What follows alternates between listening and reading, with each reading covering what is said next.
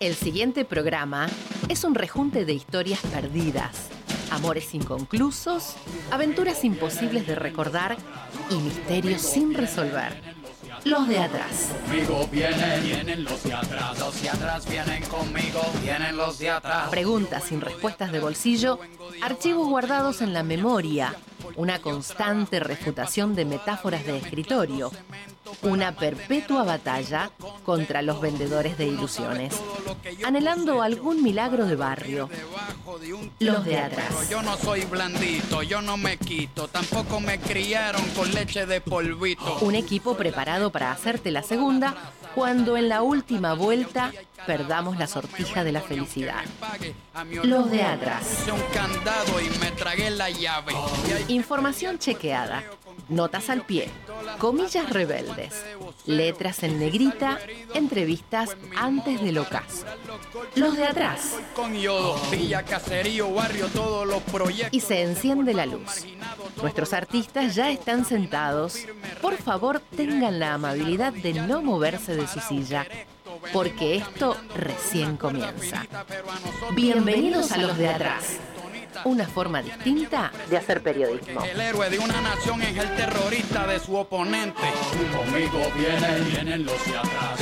Conmigo vienen, vienen los de atrás. Conmigo vienen, vienen los de atrás. Los de atrás vienen Muy buenas tardes a todos y a todas, sean bienvenidos y bienvenidas a un nuevo programa de Los de Atrás, acá en la Radio Pública del Oeste. Dos y dos minutos de las 2 de la tarde. Esperemos que estén disfrutando de este día primaveral. Eh, es raro porque estoy de shortcito de remera manga corta. Es como, la verdad, muy, eh, muy lindo día. Eh, hola Mauro, ¿cómo andas? Buenas, buenas a todos. Como decías, hermoso día, domingo, eh, 22 grados, fin de semana largo, así que a disfrutarlo. A disfrutar, que es cierto, cierto, fin de semana largo. Como mañana a mí me toca trabajar y como que No lo contás. No lo cuento, pero bueno, no, no pasa nada, es cierto. Fin de semana largo eh, para, para todos, que es el feriado eh, trasladable por el eh, aniversario del paso a la inmortalidad del general José de San Martín. Bueno, hoy, hoy en el programa del día de hoy vamos a estar hablando de inflación. Esta semana se conoció el dato de la inflación, 7, eh, 7,4 era, ¿no? Sí, 7,4% de inflación eh, durante el mes de julio. Se adelantaba de que iba a ser un número fulero. Así que nada, La guerra contra la inflación que había declarado hace unos meses atrás el presidente, bueno, parece que difícil, venimos, venimos perdiendo. No vamos ganando, no venimos vamos- perdiendo fortalezas. Pero nada, tiene que ver bastante con la renuncia intempestiva del exministro Martín Guzmán y una cuestión de incertidumbre que nos vino acompañando durante todo el mes de julio. Eh, vamos a estar hablando de los scratches. eh, el próximo bloque va a haber entrevistas, así que quédense que va a estar este, interesante. Vamos a estar hablando, si todo nos acompaña, con Ezequiel Guasora eh, para hablar de, esta, de eh, estos scratches que quienes lo hacen dicen de que ejercen un derecho, pero nos vamos a preguntar con Ezequiel si de verdad esto es un derecho o es una o es una agresión, ¿no? Últimamente eh, ocurrió el día de la, de la jura del ministro de Economía Sergio Massa.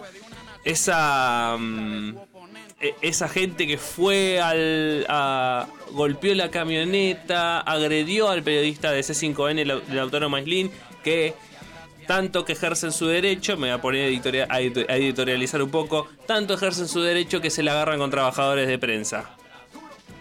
No sé, la tiro. Así que nada, ¿y con Tertulia qué tenemos? Y tenemos varias cosas. Eh, por un lado, un club de, de origen de Villa Crespo que cumple 118 años en el día de mañana. Eh, vamos a estar hablando del club que se llamaba en un principio Mártires de Chicago. Esto era por orígenes socialistas que tenían. Totalmente. Después vamos a estar hablando de este club que cambió su nombre, que bueno, dio muchos jugadores importantes, no solamente en la Argentina, sino en el mundo. Y también tenemos, eh, se cumplirían eh, 96 años de la muerte de Fidel, del nacimiento, perdón, de Fidel Castro. Gran figura, gran figura. Polémica, con amores y odios, pero bueno. eh, Igual tiene el hilo conductor esas dos cositas, ¿no? Marte de Chicago, Fidel Castro. que tenemos un poquito de influencia, no lo vamos a negar. Hay un hilo conductor ahí. Así que nada. eh, Eso, antes de hablar del- de, de la columna del día de hoy, que hoy vuelven, vuelven las historias desprolijas, hoy vamos a, nos vamos a sentar a hablar un toque de inflación. Esta semana, igual ya las, sema- las semanas vienen, o sea, la- de frases siempre, ¿no? Pero vienen más... Más tranquilo, Está, sí. bien- está viniendo más tranquilo, parece que por suerte dijeron, no vamos a hablar tanto, vamos a, vamos a alejarnos de los micrófonos o de los estudios de televisión. Pero igual, esta semana Carrió puso a todos juntos por el cambio ahí a temblar como hoja. Así es, con declaraciones, hablando de más, hablando de Hablando- interna y Juntos por el Cambio. Hablando de más y no sé si tan de más también, ¿no? Y, y de masa, pero eh, de Massa. también hizo una declaración como diciendo, ¿no? Declarando ella que iba a dejar de mentir. Ya no mentía más. Bueno, bueno. Según Sincericidio. sincericidio, exactamente. Sincericidio. Así que nada, vamos a escuchar el rap de las frases de la semana. Los de atrás. Ay, Dios mío, esta porquería. A mí no me gusta. Radio Pública del Oeste. 89.3. Todo gratis. Eso no es peronismo. Doctor Sergio Massa. efecto masa. Pero eso es todo humo, Dios. Agréguenle, agréguenle lo de energía que si no Gutiérrez se pone se pone nervioso. Fantástico, ¿cómo no? Es bueno, es un hombre brillante que tiene. Yo digo, ah, no tiene cintura para la política, hace el hula hula. Querido presidente, que sé que tenemos muchos problemas que resolver por delante. Porque no quiero quedarme con un discurso donde ustedes digan, pero este tipo no ve lo que pasa con los precios, sí que los Donde ustedes digan, pero este tipo no ve lo que pasa con los precios, sí que los veo. Te decíamos, ¿no? 7,4% es lo que aumentó la inflación solamente en un Y mes. sí que me preocupa. Y por eso, y por eso hemos dejado todas las paritarias abiertas para que los sueldos le ganen a la inflación. Y por eso ayer anunciamos el aumento de los jubilados y un mono especial para nuestros jubilados para que le ganen a la inflación los ingresos de los jubilados. Para que le ganen a la inflación los ingresos de los jubilados. Y mientras tanto, estamos haciendo desde el Estado los esfuerzos que correspondan para aportar a resolver el problema inflacionario y convocando a todos y a todas los que están involucrados a que ayuden a resolver el problema inflacionario. Porque la Argentina está creciendo, está generando trabajo. Debemos resolver ese problema como sociedad para que el crecimiento sea justo, sea equitativo y para que todos vivamos más tranquilos. me venían primero algunas imágenes de los últimos 30 días de diarios internacionales. Por ahí a veces nuestro día a día nos impide ver qué está pasando en el mundo. En la tapa de un diario de España, la decisión de apagar vidrieras, o Francia apagando monumentos, museos, o Alemania anunciando que salía de esa ruta verde de transición energética que había elegido hace muchos años y volvía inclusive a la quema de carbón como estrategia energética y a la leña en los hogares. La asunción de Massa como ministro de Economía salvó Juntos por el Cambio. Falta fijar las reglas de la decencia. Me pareció imprudente, no me gustó, no me gustó nada. Me pareció imprudente y no creo que ayude eh, fundamentalmente en lo que mira la ciudadanía, ¿no? Es decir, creo que si, si realmente la hipótesis es perjudicarlo a masa, creo que en el contexto lo benefició. Los de atrás. Les pido que me dejen trabajar el fin de semana. Un abrazo. Chao. Nicolás Escordamaglia, Brian Cañete y Mauro La Rosa. Los tipos rara vez laburan. Que son ladrones de guante blanco andan dando cátedra de moral y de ética por los medios. Nadie, nadie se salva solo. Los de atrás. Radio Pública del Oeste. 89.3. Los de atrás. Me quedé con la declaración de Alberto de la inflación. Dios mío, yo no puedo creer. Inflación, jubilados, intentó reiterar varias, veces que los jubilados no, iban perdiendo, pero bueno. No, no, no, no, no, eh, eh, es mucho ya. Eh, o sea, uno dice, ay, semanita tranquila, pero Si buscas un poquito siempre algo hay. con, con estas declaraciones es como, dale, no, no, no tenemos paz nunca. Pero bueno, eh, nada. Recuerden que todos, todas las semanas eh, subimos estas, jo- esta joya que nos trae Mauro a- al Instagram. Así, así lo pueden escuchar, así lo pueden eh, Compartir si compartir quieren. también. Nos ayuda un montón, así que ayuda, agradecemos. ayuda muchísimo. Así que nada. Bueno, eh, recuerden nuestras redes sociales, hablando de redes, eh, arroba LXS de Atrás Radio, LXS de Atrás Radio, así los encuentran en Instagram, que ahí van a encontrar todo el contenido de lo que hacemos en el programa y también en redes sociales.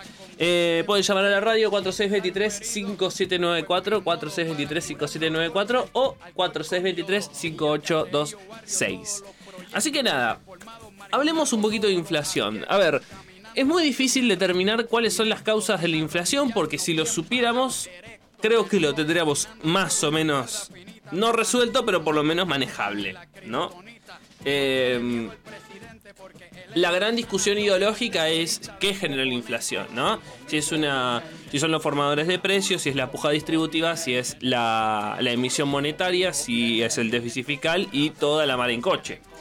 Así que no me voy a meter en esa, en esa parte de qué genera inflación porque tenés, tenés opiniones diversas. O sea, tenés eh, para, todo lo, para todos los gustos ideológicos, para todos los paladares. Así que nos vamos a, vamos a hablar de algunos conceptos relacionados a inflación. A ver, primero, la, la noticia que dispara la columna. Esta semana se conoció que la inflación del mes de julio a nivel general fue del 7,4%, ¿no? La más alta desde eh, el año 2002. Vamos camino a una inflación eh, anual, o sea, de, de enero a diciembre, en torno al 90%. Es un número que no se superaba, o sea, que no se tenía desde 1991. 1991, sí, también. Porque el 90 es la, una de las hiper. Em, entonces, nada. Si uno va a las páginas del INDEC, que, a ver, les recomiendo que sigan a la página del INDEC eh, en Twitter o que vayan a la página del INDEC, que la verdad es muy, es, es muy este, amigable la información, no es un Excel eh, horrible, poco entendible, la verdad es, es entendible, así que, o sea, los invito a que vayan y que busquen toda esa información porque la verdad está bueno, o sea, no... eh, es fácil de entender, ¿no? Para entender también y que no vengan diciendo no, porque la inflación es esto, aquello, bueno, no. Eh, mes de julio tuvo, eh, a ver, 7,4 es el promedio de un montón de cosas que se miden, ¿no? Es un promedio, no es, la, es, que, no es que todas las cosas subieron 7,4%. Ojalá todas las cosas subiesen 7,4%. Eh, pero no, es un promedio entre distintas cosas. Por ejemplo, recreación y cultura, que tiene que ver con las vacaciones de invierno, este mes subió 13,2%. Esa es la inflación mensual de recreación y cultura. Equipamiento y mantenimiento del hogar, 10,3%. Restaurantes y hoteles, 9,8%. ¿Qué tiene que ver con esto? Las vacaciones de invierno, el aguinaldo, ¿no? Es- entonces, digamos, muchos sectores aprovechan este- estos movimientos para eh, aumentar precio, ¿no? Decir también de, de dónde sale el aumento del precio es otra, es otra discusión ideológica. Porque uno dice que son los mismos comerciantes, otro dice que son los grandes productores, así que no nos vamos a meter tampoco en, eso, eh, porque es una discusión muy larga de explicar que, eh, digamos, no estamos en condiciones de, de- darla. Eh, prendas de vestir y calzado 8,5%, eh, bienes, bienes y servicios eh, 8,1%, salud 6,8%, bebidas alcohólicas y tabaco 6,4%, educación 6,1%, alimentos y bebidas no alcohólicas, ¿no? Que alimentos siempre se tiene con que la inflación de los alimentos es lo que empuja la inflación, 6%. Comunicación 5,5, transporte 5,5, transporte, a este prestenle atención porque el mes, este mes, este mes de agosto, o sea, en septiembre, cuando conozcamos el dato de la inflación de, eh, de agosto, va a ser uno de los que empuje con el aumento del, del transporte, con el aumento del boleto, ¿no? Eh, bueno, vivienda, eh, vivienda, agua, electricidad y otros combustibles, eh, 4,6%. A ver, eh, vamos, a, vamos a decir que cómo es esto, ¿no? Eh, que no tenemos mucho tiempo. El índice del precio del consumidor, que es este número, si la inflación es en realidad los índices de precio del consumidor, miden la variación de precio de los bienes y servicios representativos del gasto eh, de consumo de los hogares residentes en la zona, en la zona seleccionada, ¿no? Es decir, el Gran Buenos Aires y ahora eh, todo el país, ¿no? Eh, el costo de vida, que es otra cosa, comprende los elementos subjetivos que surgen de la forma en que el consumidor cambia con el tiempo, su canasta personal de consumo. Buscando una mejor satisfacción de sus necesidades. El IPC en realidad mide una, una canasta fija en el tiempo, que no varía en función de decisiones subjetivas. Es decir, el costo de vida tiene que ver con eh, la mm, con lo que consumimos nosotros personalmente. Por eso es difícil de medirlo, porque mm, yo no tengo las mismas necesidades que Mauro ni que Licha. Tenemos distintas realidades y distintos este eh, distintas necesidades también. Entonces, el costo de vida es difícil de, medir por esa razón, porque no hay un criterio general. Ahora, el IPC eh, es una canasta fija. Se supone de que, a ver, todos gastamos en servicios, alimentos, transporte, o sea, son cosas más, este, más comunes, por así decirlo, más comunes a todos, no, no comunes de, de- de algo ordinario, sino de común que nos, que es eh, algo eh, propio de todos, ¿no? Eso por un lado. Y por el otro, que también es importante, que también seguramente se va a conocer eh, más adelante, que se conoce mayormente creo a principios de mes, es la canasta básica. La canasta básica es, tenemos dos, es la, la alimentaria y la total. Ambas lo que, lo que miden o lo que en realidad marcan son las líneas de pobreza e indigencia.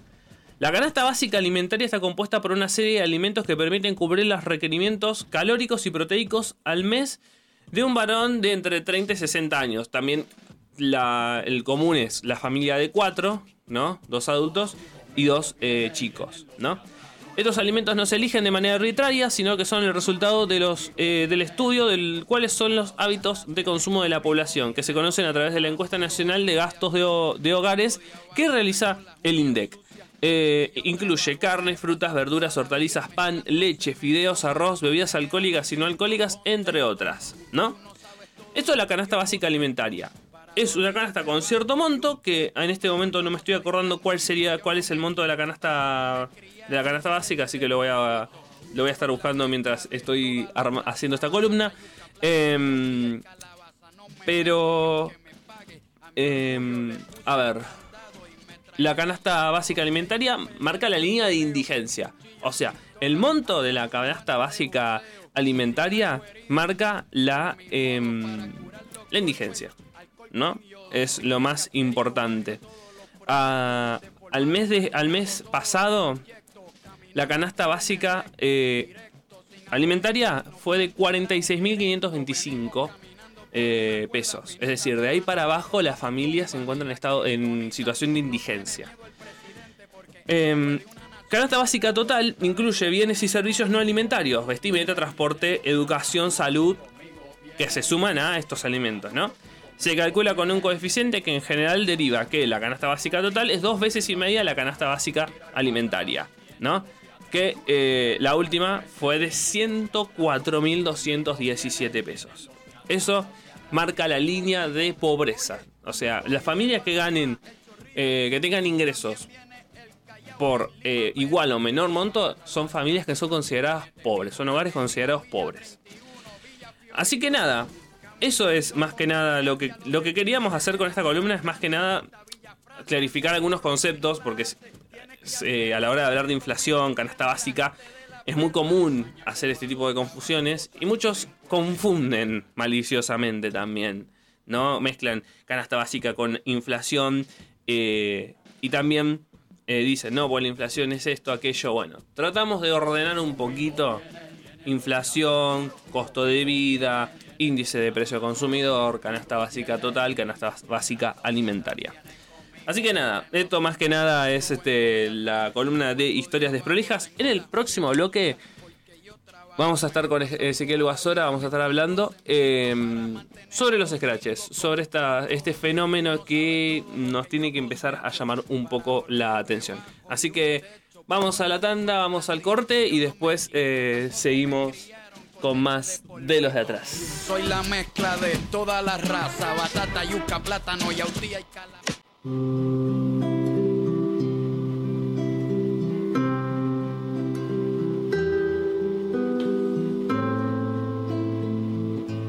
Sepan que todos tenemos un poco de esa bella locura que nos mantiene andando cuando todo alrededor es tan insanamente cuerdo.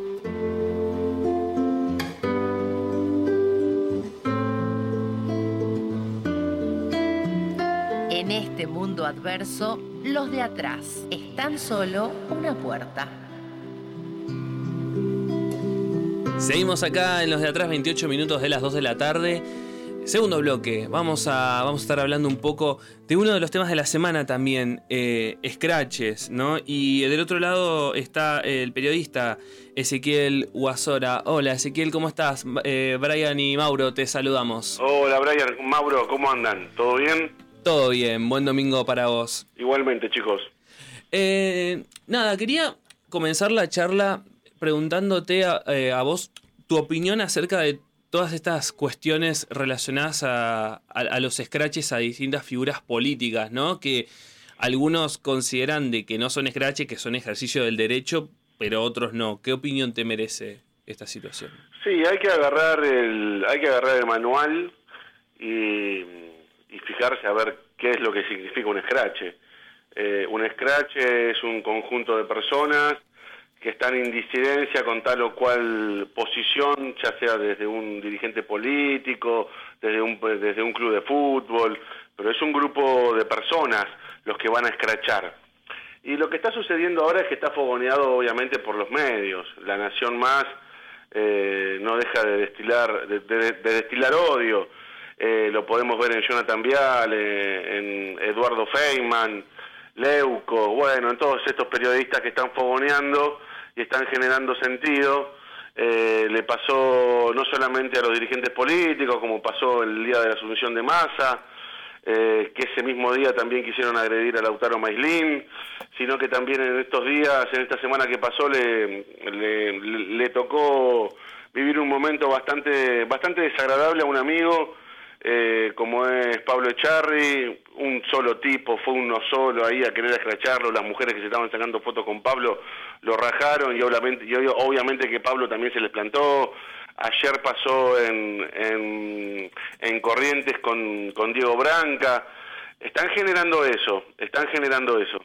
Eh, y, y- y la verdad que es preocupante porque siempre son los mismos. Vos sabés que yo cuando miraba miraba las noticias, digo, pero este es el grupo que cuando en el 2020, el 9 de julio, rompieron el móvil de C5N y casi me linchan a mí, estaban ahí. Después en agosto, en la, en la reforma judicial, en el Congreso, eran los mismos, estaban ahí.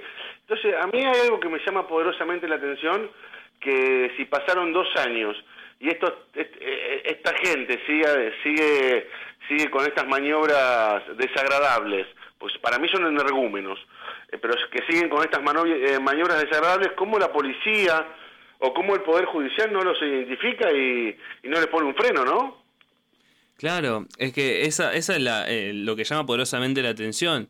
Eh, el nivel de organización también de, de... Porque uno lo, como, como estás diciendo, ¿no? Uno ve que son siempre son los mismos. 20. Claro. 20, ¿eh? ese es el número. 20. Es una señora rubia, eh, un flaco que, de- que, está relimado, pero hay otro que es discapacitado, que es el que le agarró el micrófono a, a Lautaro, que ese un día me quiso escupir la cara. Eh, son los mismos, son 20 personas, ¿no? A ver, no es que hay, eh, no sé, 50.000 personas y que van a las puertas del Congreso para que los diputados o los senadores no puedan salir porque van a ser escrachados. No, son 20 tipos. Entonces yo creo que es muy fácil, tanto para la policía de la ciudad, en este caso, que tiene competencia, eh, como para el Poder Judicial. Pero parece que están todos pintados al óleo. Claro, eh, es que la, la pregunta que te iba a hacer iba por ese lado, ¿no? Eh, ¿qué, qué- qué relación eh, pensás que, que hay? O sea, pues si son siempre los mismos y, y todo, no sé, ¿qué, qué, qué Yo organización? creo, no, no, no, no quiero pensar mal, pero yo Mm. creo que lo deben ver como, bueno, che, son 20 loquitos. Lo que pasa que es muy peligroso, porque uno de estos 20 loquitos, de repente saca un revólver y te pega un tiro. O sacó un cuchillo y te metió una puñalada. Y no la contás. Entonces yo creo que la, yo creo que hay un sector de la dirigencia política, por lo menos del gobierno de la Ciudad Autónoma de Buenos Aires, que lo ve con esos ojos, no, che, bueno, son 20 locos, pero no lo ven con la, con la gravedad de lo que puede llegar a, a ejecutar una persona que no está en sus cabales. Claro. ¿Y vos pensás que, esta, que, estos hechos pueden llegar a, a crecer o sea, a que haya más? No, no, no, no. Bueno, ¿qué- a ver, mira, el, hoy es domingo. El día miércoles, eh, Jonathan Vial en su, en su editorial, porque estaban también hablando del tema Canosa. Entonces Jonathan Vial hace una editorial en La Nación Más eh, sobre los scratches, que el kirchnerismo escrachaba, que el, que el kirchnerismo echaba a periodistas por pensar distinto. Y de repente, en un momento dice, ¿se acuerdan? Ese chico disfrazado de periodista que venía a las puertas de las radios a escracharnos. A ver, el escrache, eh, en la figura del escrache, una persona no puede hacer un escrache, una persona. Es, los scratches son en grupo. Partimos de esa base. Los scratches son en grupo. Son dos, tres, cuatro personas, cinco, pero es siempre en grupo, no es un individuo que va a escrachar a otro individuo, no. Eh, y ahí Jonathan Viales se la llevó a marzo a la materia. Entonces pone, robándome el material audiovisual, ni siquiera me pidió permiso para ver si lo podía utilizar, ni nada, robándome el material audiovisual, eh, Jonathan Viale muestra y mostró y me escra- porque eso sí es un escrache público, porque te lo ponen en un, en un canal de televisión que, bueno, nos puede gustar o no, pero hoy en La Nación Más, un sector odiador de la, de la sociedad lo consume y mucho. Eh, entonces ponía Jonathan Viale las veces que lo fui a buscar a Babi. Puso las dos últimas.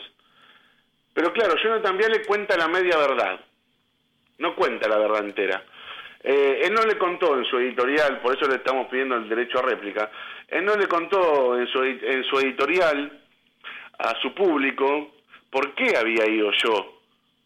Ni siquiera entrevistarlo había hecho para decirle que era un pobre tipo. Como si a vos se te ocurre mañana levantarte, ir a, no sé, ir a Radio Mitre y decirle a, a, a Leuco o a Del Moro, che, sos un pobre tipo. Eso no es un scratch.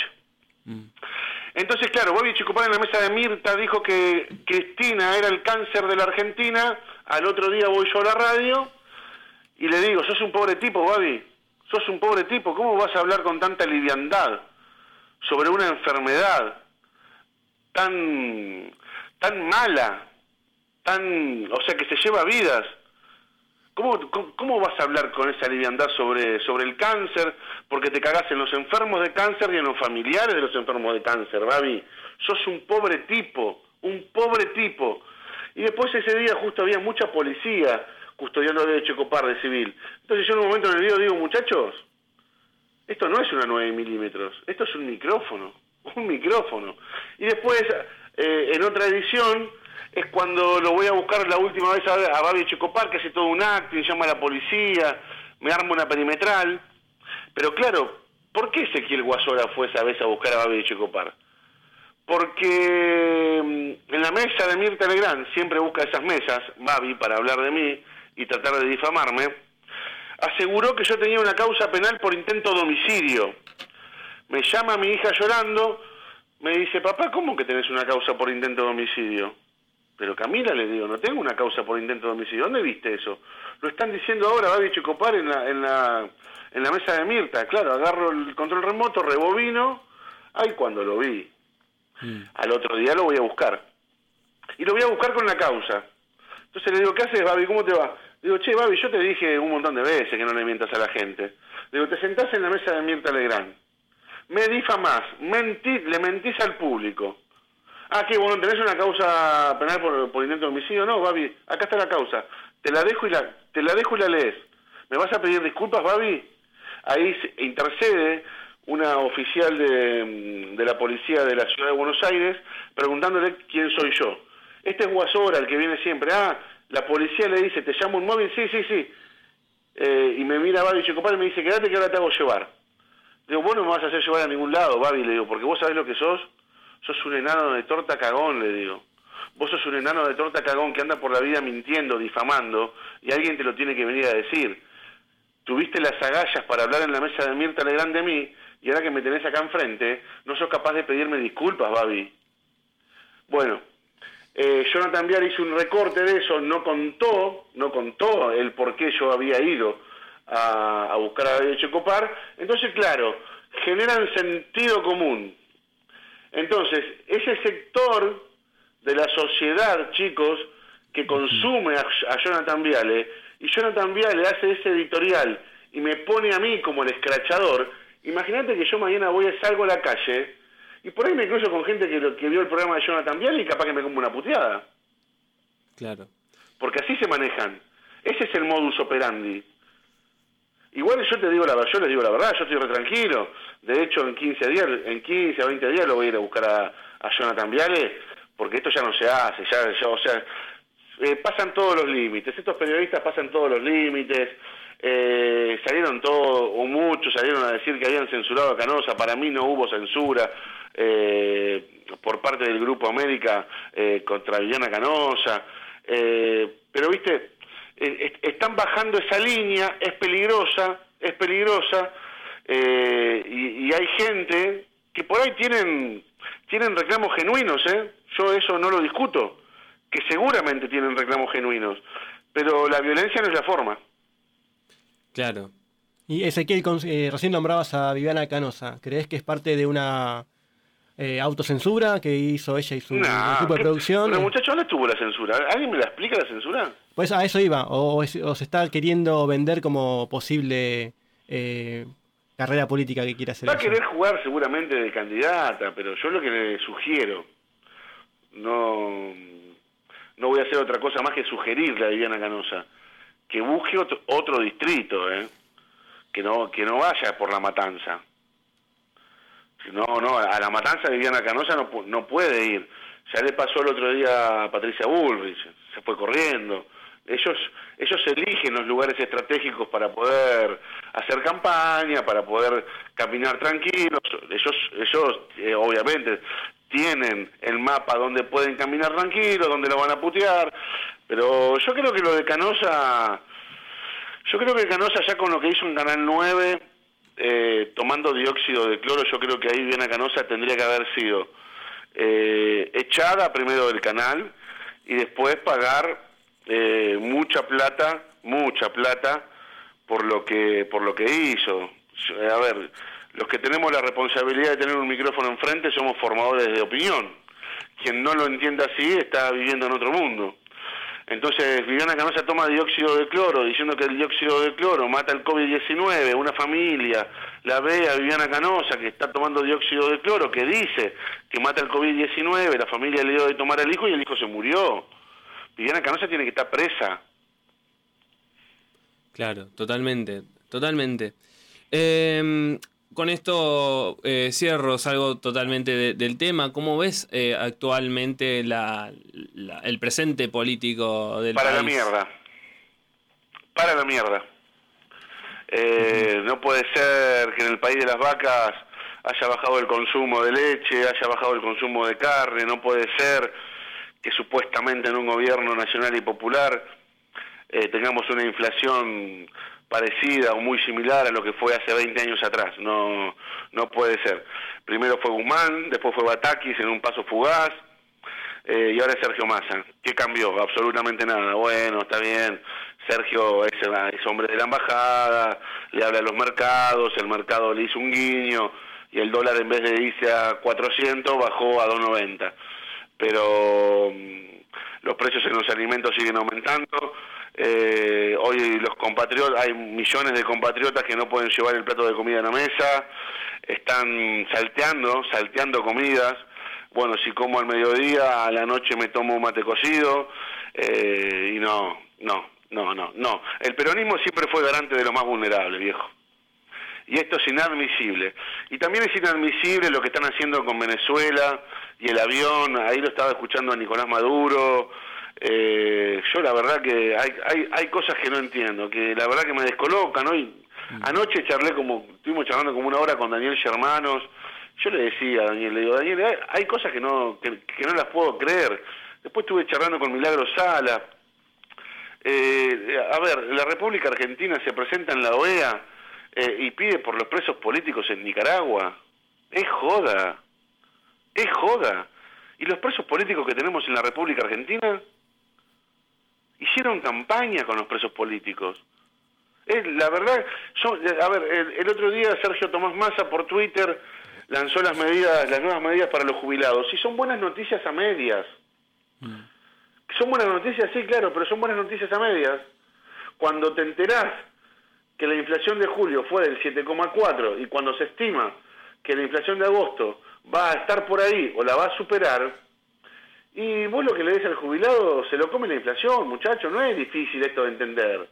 Un jubilado que tiene, un jubilado que cobra la mínima, que ahora van a pasar a cobrar 50 mil pesos, pero que tiene que alquilar, vamos a poner un alquiler medianamente barato para un jubilado, 30 mil pesos.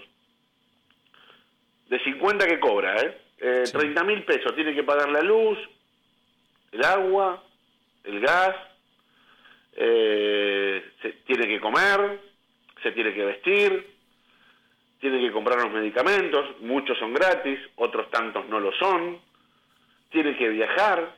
Ahora explícame cómo llega. Esta es la pregunta que hago hoy en la mesa. ¿Cómo llega?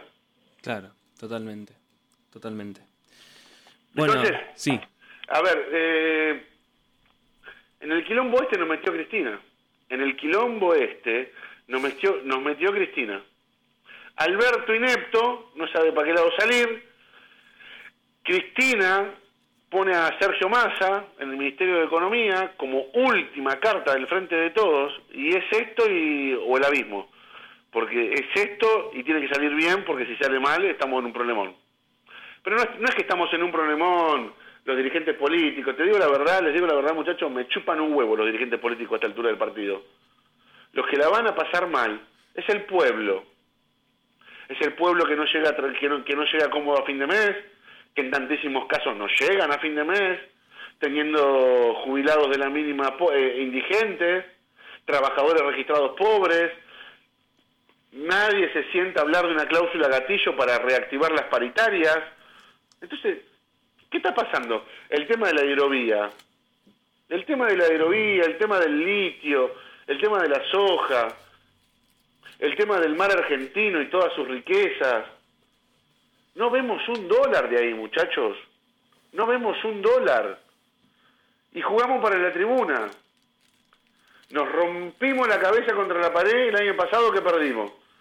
Y, pero si esto no le dan una vuelta de timón, si no le dan una vuelta de timón, yo veo el panorama muy oscuro, pero muy oscuro de verdad, para, para el próximo año. Porque si no podés resolver a corto plazo eh, problemas, ya ni te digo que resuelvas problemas estructurales porque no tenés tiempo, pero por, pero por lo menos resolver los, los problemas cotidianos que se le presentan al, ciudadano común. Ni siquiera eso. Entonces, bueno, eh, o son ineptos o son cómplices. A, esta altura del partido, y lo hablaba ayer con Milagro Sala, a esta altura del partido yo yo creo, Ezequiel Guasora, que, que son cómplices. Claro, totalmente. Bueno, Ezequiel, muchísimas gracias por, por tu tiempo, por habernos atendido un domingo. No, a ustedes, chicos, a ustedes. Eh, y no le nada, aflojen. Y nada, gracias. Eh, y nada, buen domingo para vos. Gracias, chicos. Un fuerte abrazo. Igualmente. Chau, chau. Y se acabó la diversión.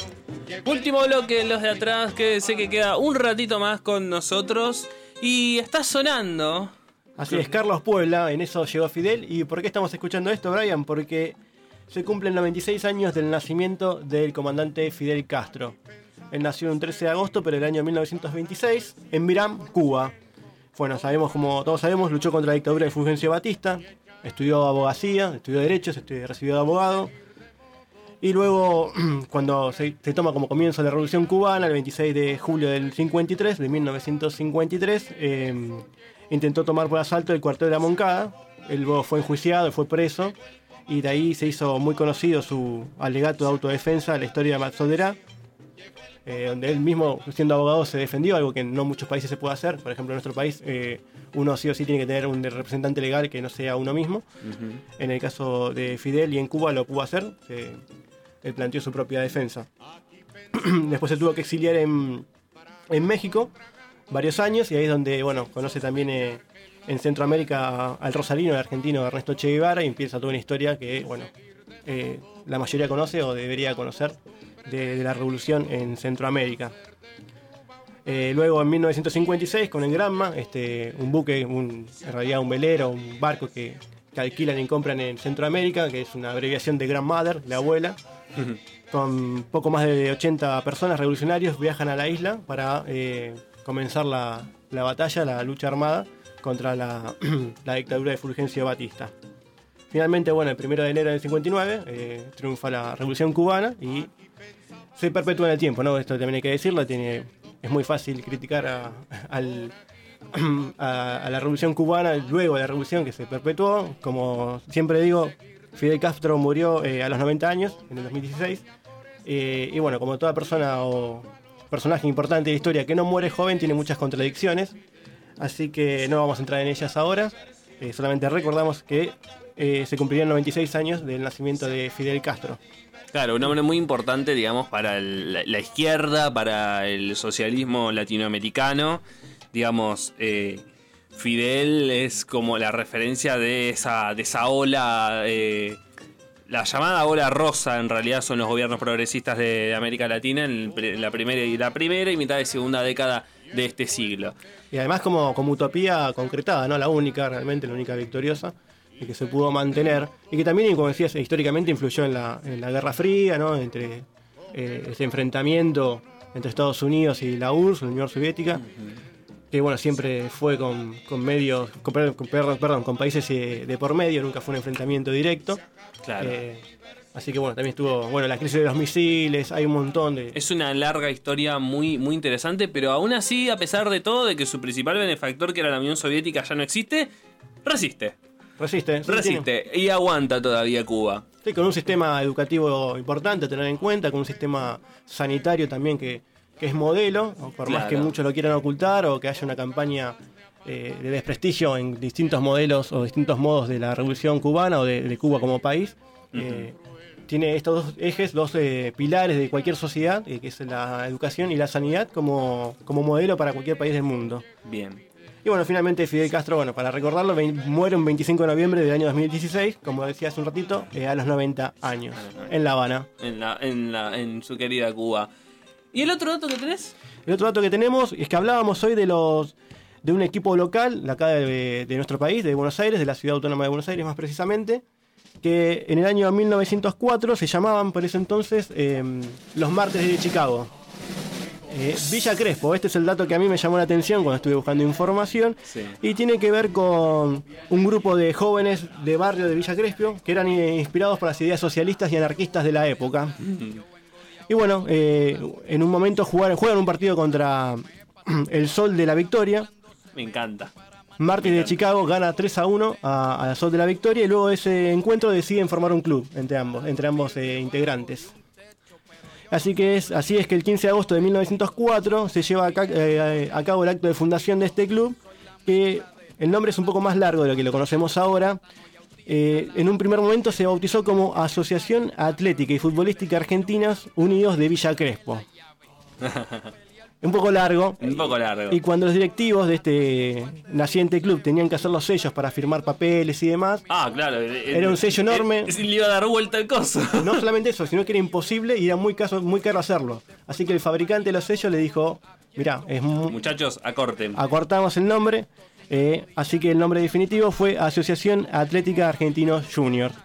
Más conocido como el semillero del mundo, ¿no? Jugadores como, bueno, Maradona, Diego Placente, ayúdame vos que tenés un poco más de fútbol, también hay otros jugadores que salieron, sí, no sé sí. si Cambiazo, bueno, Claro. muchos jugadores eh, eh, de renombre que salieron de este semillero de, de fútbol. Mañana, día lunes, aprovechan el feriado y festejan los 118 años en el microestadio llamado Malvinas Argentinas.